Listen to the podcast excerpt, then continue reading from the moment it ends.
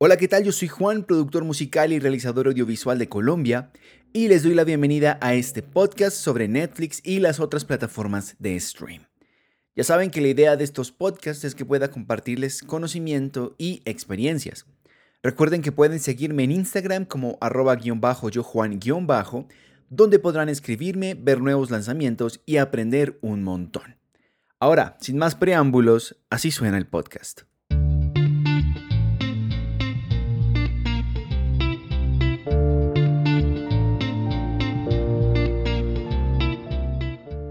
Las plataformas de streaming, tanto en la música, como les conté en el podcast sobre la industria musical y la era del stream, como en el video, han traído eventos importantes en la manera que consumimos contenidos. Con la llegada de Netflix, por ejemplo, la forma de producir contenido empezó a cambiar también. El concepto de stream es la distribución digital de contenido multimedia. Puede ser a través de portales web o usando redes de computadoras y esto permite a los usuarios descargar contenidos y acceder a contenidos que están disponibles las 24 horas del día, los 7 días de la semana. Antes de escuchar este podcast, les recomiendo ir a escuchar el podcast que les mencioné al iniciar sobre la era del stream, que está disponible en Spotify, en Apple Podcast. Pues en sí el contenido de ese podcast es muy similar a este, con la diferencia de que el podcast anterior les hablo de las plataformas de streaming en la música. Mucho antes de que la primera tecnología de streaming por Internet apareciera en 1995 con la publicación de Real Audio 1.0, la reproducción de contenido multimedia usando Internet ya implicaba generar descargas en los equipos, pero como el peso de los archivos era muy grande, hacía que el proceso fuese eterno y fuese además demorado. Es por eso que desde los años 90, más o menos, con la llegada del Internet, se ha evolucionado radicalmente en la forma en que consumimos contenidos.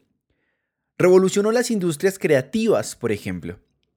Podríamos afirmar que gracias a Internet, que se ha convertido en uno de los medios que más proporciona experiencias, tanto de consumo como de ocio, hemos llegado a una fase de desarrollo y madurez a lo largo de los últimos años con un pequeño impulso por parte de la tecnología. Un ejemplo claro de lo anterior es que hace años para transmitir una reunión en vivo se necesitaba un equipo técnico compuesto por varias personas que supieran del tema y que además transportaran los equipos necesarios. Luego tenían que editar el contenido y además alquilar satélites DSNG, que es un satélite de comunicaciones especial para transmitir señales de radio y televisión. Centrándonos más en las plataformas de streaming y de cómo nacieron, la historia nos lleva a la primera de todas ellas, Netflix. Esta empresa es una de las plataformas de moda en la actualidad cuyas películas y series propias llegaron a un nivel tan alto de popularidad que las suscripciones por parte de los usuarios se multiplicaron en los últimos años. Lo que hace Netflix en esencia es que nos permite acceder a contenido audiovisual de forma atemporal, es decir, desde cualquier dispositivo, en cualquier lugar. Lo único que se necesita como tal es una conexión a Internet y, pues, lo obvio, pagar la tarifa mensual. Incluso ahora nos permite descargar contenido para poder reproducirlo sin necesidad de estar conectado a una red. Creada en California en 1997 por Red Hastings y Mark Randolph, Netflix empezó a tomar forma cuando Hastings fue a un blockbuster, una cadena de alquiler multimedia, a rentar la película Apolo 13. Para los que no alcanzaron a conocer Blockbuster, era un Netflix en vida real básicamente. Un establecimiento donde tú ibas, alquilabas películas, alquilabas música y recuerdo que hasta se podía alquilar videojuegos. Los rentabas por días y luego tenías que regresarlos a la tienda. Eso funcionaba a través de un sistema de membresías VIP, podías hacerte socio de la tienda y todo. A Hastings se le pasó regresar la cinta. Cuando eso pasaba, Blockbuster empezaba a cobrar un valor adicional, pues Hastings fue una persona a la que le cobraron 40 dólares en penalización por el tiempo adicional. Esto marcó un hito importante en la historia porque le hizo pensar a Hastings en un sistema de alquiler de películas que funcionara a través de correo y así podría evitar las multas. Al iniciar los usuarios seleccionaban una película del catálogo virtual y cuando la regresaban podían pedir la segunda película. El concepto era simple, pedías una película usando internet, esta llegaba hasta tu propia casa mediante el servicio de paquetería y terminabas de verla y la regresabas usando el mismo sistema. Simple, no tenías que salir de la casa para absolutamente nada. No obstante, la verdadera revolución digital empezó cuando la visión de usuarios accediendo al contenido multimedia en línea llegó hasta Hastings. Y así empezaron las bases de Netflix.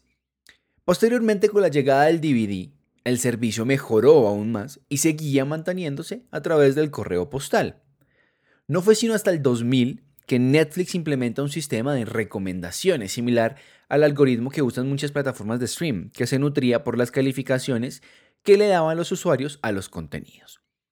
Fue un sistema que se basó en darle una puntuación con estrellas a los contenidos y luego fue reemplazado por un sistema aún más sencillo, pulgar arriba o pulgar abajo, para de contar. En ese mismo año la empresa ya era considerada como el servicio de alquiler de DVD en línea más grande del mundo. Netflix estaba creciendo en paralelo a Internet. Y fue gracias a esos cambios que logró subsistir, algo que Blockbuster no logró entender y más adelante les contaré el porqué. La primera gran transformación que atraviesa Netflix fue en el 2007, cuando se introdujo su servicio de visualización en stream. El servicio de mensajería DVD seguía vigente, pero no fue un elemento considerado en la renovación que tenían planeada la empresa en cuanto a la expansión internacional. Inicialmente solo era posible acceder a contenidos usando un computador, pero como la industria estaba avanzando, creando dispositivos amigables con las nuevas tecnologías, en el 2008 Netflix busca alianzas con otras empresas y productos donde pudiesen incluir la aplicación de Netflix. Entre esas empresas estaba Microsoft con el Xbox, eh, Sony con el PlayStation, por ejemplo. Un año después de eso, la aplicación empezó a implementarse en Smart TVs, y para el 2010, la mayoría de dispositivos que se conectaban a Internet podían ingresar a la plataforma de streaming. Dispositivos como el Nintendo Wii, el iPad, los iPhones y los iPods de Apple. La era Netflix estaba llegando. Su expansión fue asombrosa y demasiado rápido porque se produjo en, tiempo, en un tiempo considerablemente corto. Aquí quiero volver a un evento que muchas personas catalogan como el día en el que Blockbuster le dijo que no a una de las mejores ofertas de su vida. Hastings buscó reunirse con John Antioco, quien era el CEO de Blockbuster, para proponerle que Blockbuster trabajara de la mano con Netflix en un nuevo modelo de negocio. Lo que Hastings buscaba era que Blockbuster aportara su nombre y sus tiendas para la distribución de DVD por correo. Esto fue mucho antes de que se creara la plataforma de stream. Antioco tomó esa sugerencia como una burla y, sin pensarlo dos veces, rechazó la oferta que le estaba haciendo Hastings. Ya muchos conocen el desenlace de esta historia, pero para resumir, termina en el fracaso y quiebra de Blockbuster porque las personas estaban adaptándose al servicio de stream y Blockbuster jamás quiso hacerlo. Para lograr sacar adelante esta plataforma digital, Netflix necesitaba ofrecer una plataforma mucho más funcional y que permitiera que muchas más personas pudieran ver el contenido al mismo tiempo y que esto no pusiera en riesgo ni la calidad de la imagen y que no se volviese lenta la reproducción. Es por eso que Netflix busca alianzas con los servicios informáticos de Amazon. Ese nuevo servicio de streaming no tardó en ganar popularidad debido a que el acceso era ilimitado y además personalizado y no tenía publicidad. Es decir, tú podías reproducir cualquier video sin encontrarte con una pauta publicitaria en el momento más inoportuno del, producto audiovisual. Además ofrecía la posibilidad de que pudieras tener diferentes perfiles en una misma cuenta. Esto tenía una ventaja y es que, al igual que lo hace Spotify, Netflix tiene un algoritmo que nutre una base de datos para saber qué quiere ver la gente, qué les gustaría encontrar en Netflix y además de eso decidir qué nuevo contenido podrían implementar para agrandar su base de datos y conocer mejor a su audiencia. En el 2011 Netflix empieza a producir su propio contenido y lanzan en 2013 House of Cards, que además también es una producción con nominaciones y premios. Con el pasar del tiempo, Netflix fue considerado en el 2018 como una Global Internet TV Network o una cadena global de televisión por Internet. Nadie había imaginado que una empresa que nació con la idea de distribuir películas por correo postal iba a llegar a ser considerada como un canal de televisión por Internet. De hecho, es una realidad que hace un par de años atrás jamás hubiésemos considerado, pero que gracias a Internet hoy es posible. Netflix no es el único servicio de streaming que existe. Amazon, una de las tiendas online más grandes del mundo, creó un servicio similar que se llama Amazon Prime. Inicialmente Amazon nace como una compañía de comercio electrónico y de servicios de computación en la nube. Fue una de las primeras compañías en vender bienes usando Internet y además es la empresa dueña de otras empresas exitosas como ShopBob, Internet Movie Database, Zappos.com y Twitch. En la actualidad Amazon está mucho mejor estructurada y además diversificada porque ahora se dedica a otros mercados como la venta de música, de software, de videojuegos, de comida, de libros y streaming audiovisual. Amazon Prime se instaura en el 2005, pero no consistía en servicios de streaming, sino que le daba al cliente un trato preferencial, como por ejemplo que los clientes recibieran sus productos en un lapso de 48 horas máximo y además de forma gratuita. Y con el tiempo se transformó en el servicio que conocemos hoy como uno de los servicios de streaming eh, que puede ser competencia directa de Netflix.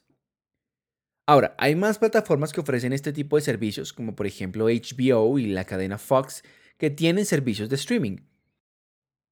Y ahora viene una plataforma que va a poner en jaque a muchas empresas de streaming y es Disney Plus.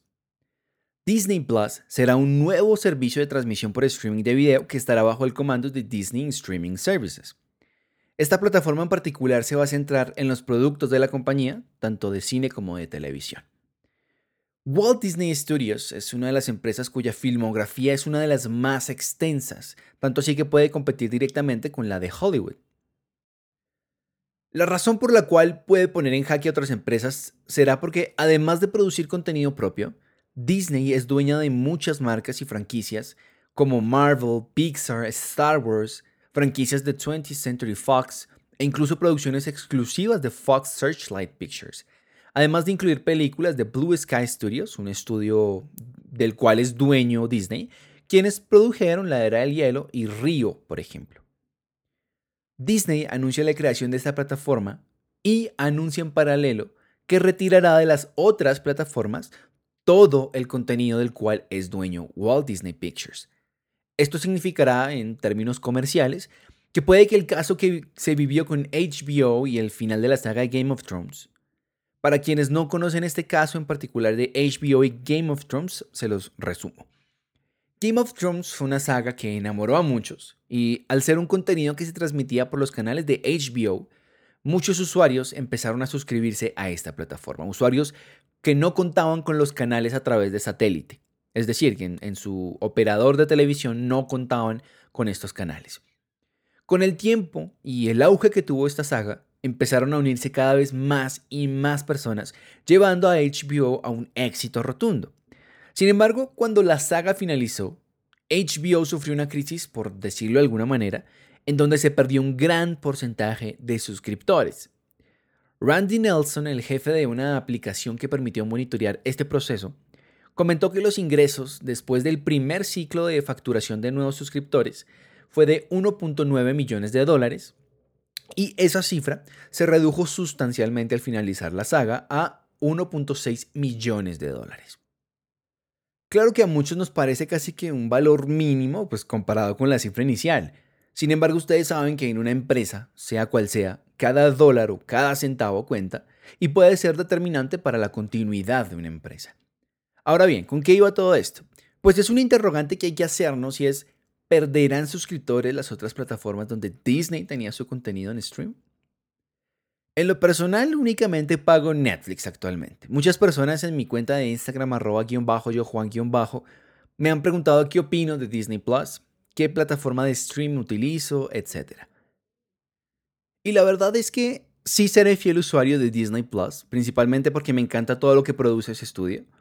A nivel técnico, a nivel narrativo, es todo muy bien orquestado. La música, las ambientaciones. Y además me impresiona también que con el pasar del tiempo, estos personajes generados por computador se ven cada vez más reales. Es casi como si pudiera sacarlos de la pantalla y hablar con ellos, tocarlos, sentirlos. Creo que ese diferencial en particular que tiene esta compañía aún no lo tienen las otras. Sin embargo, no dejaría de usar Netflix tampoco.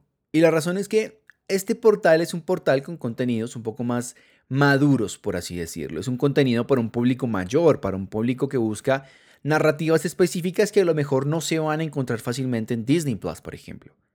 no vas a encontrar o no creería que encontremos una serie de investigación policial o, criminalística en Disney Plus, por ejemplo.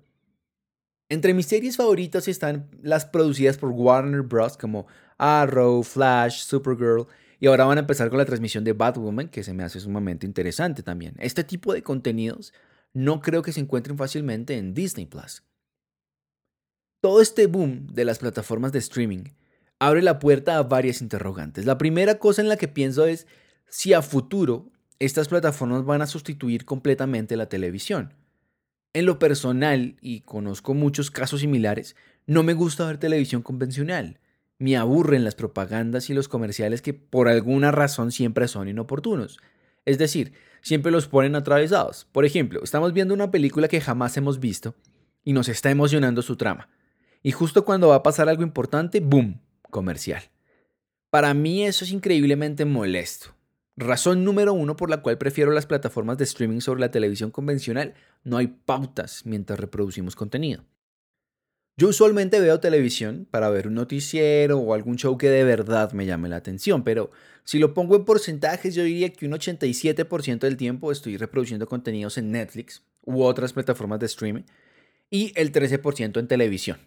Este es mi argumento, cada quien tendrá el suyo apoyándolo o refutándolo.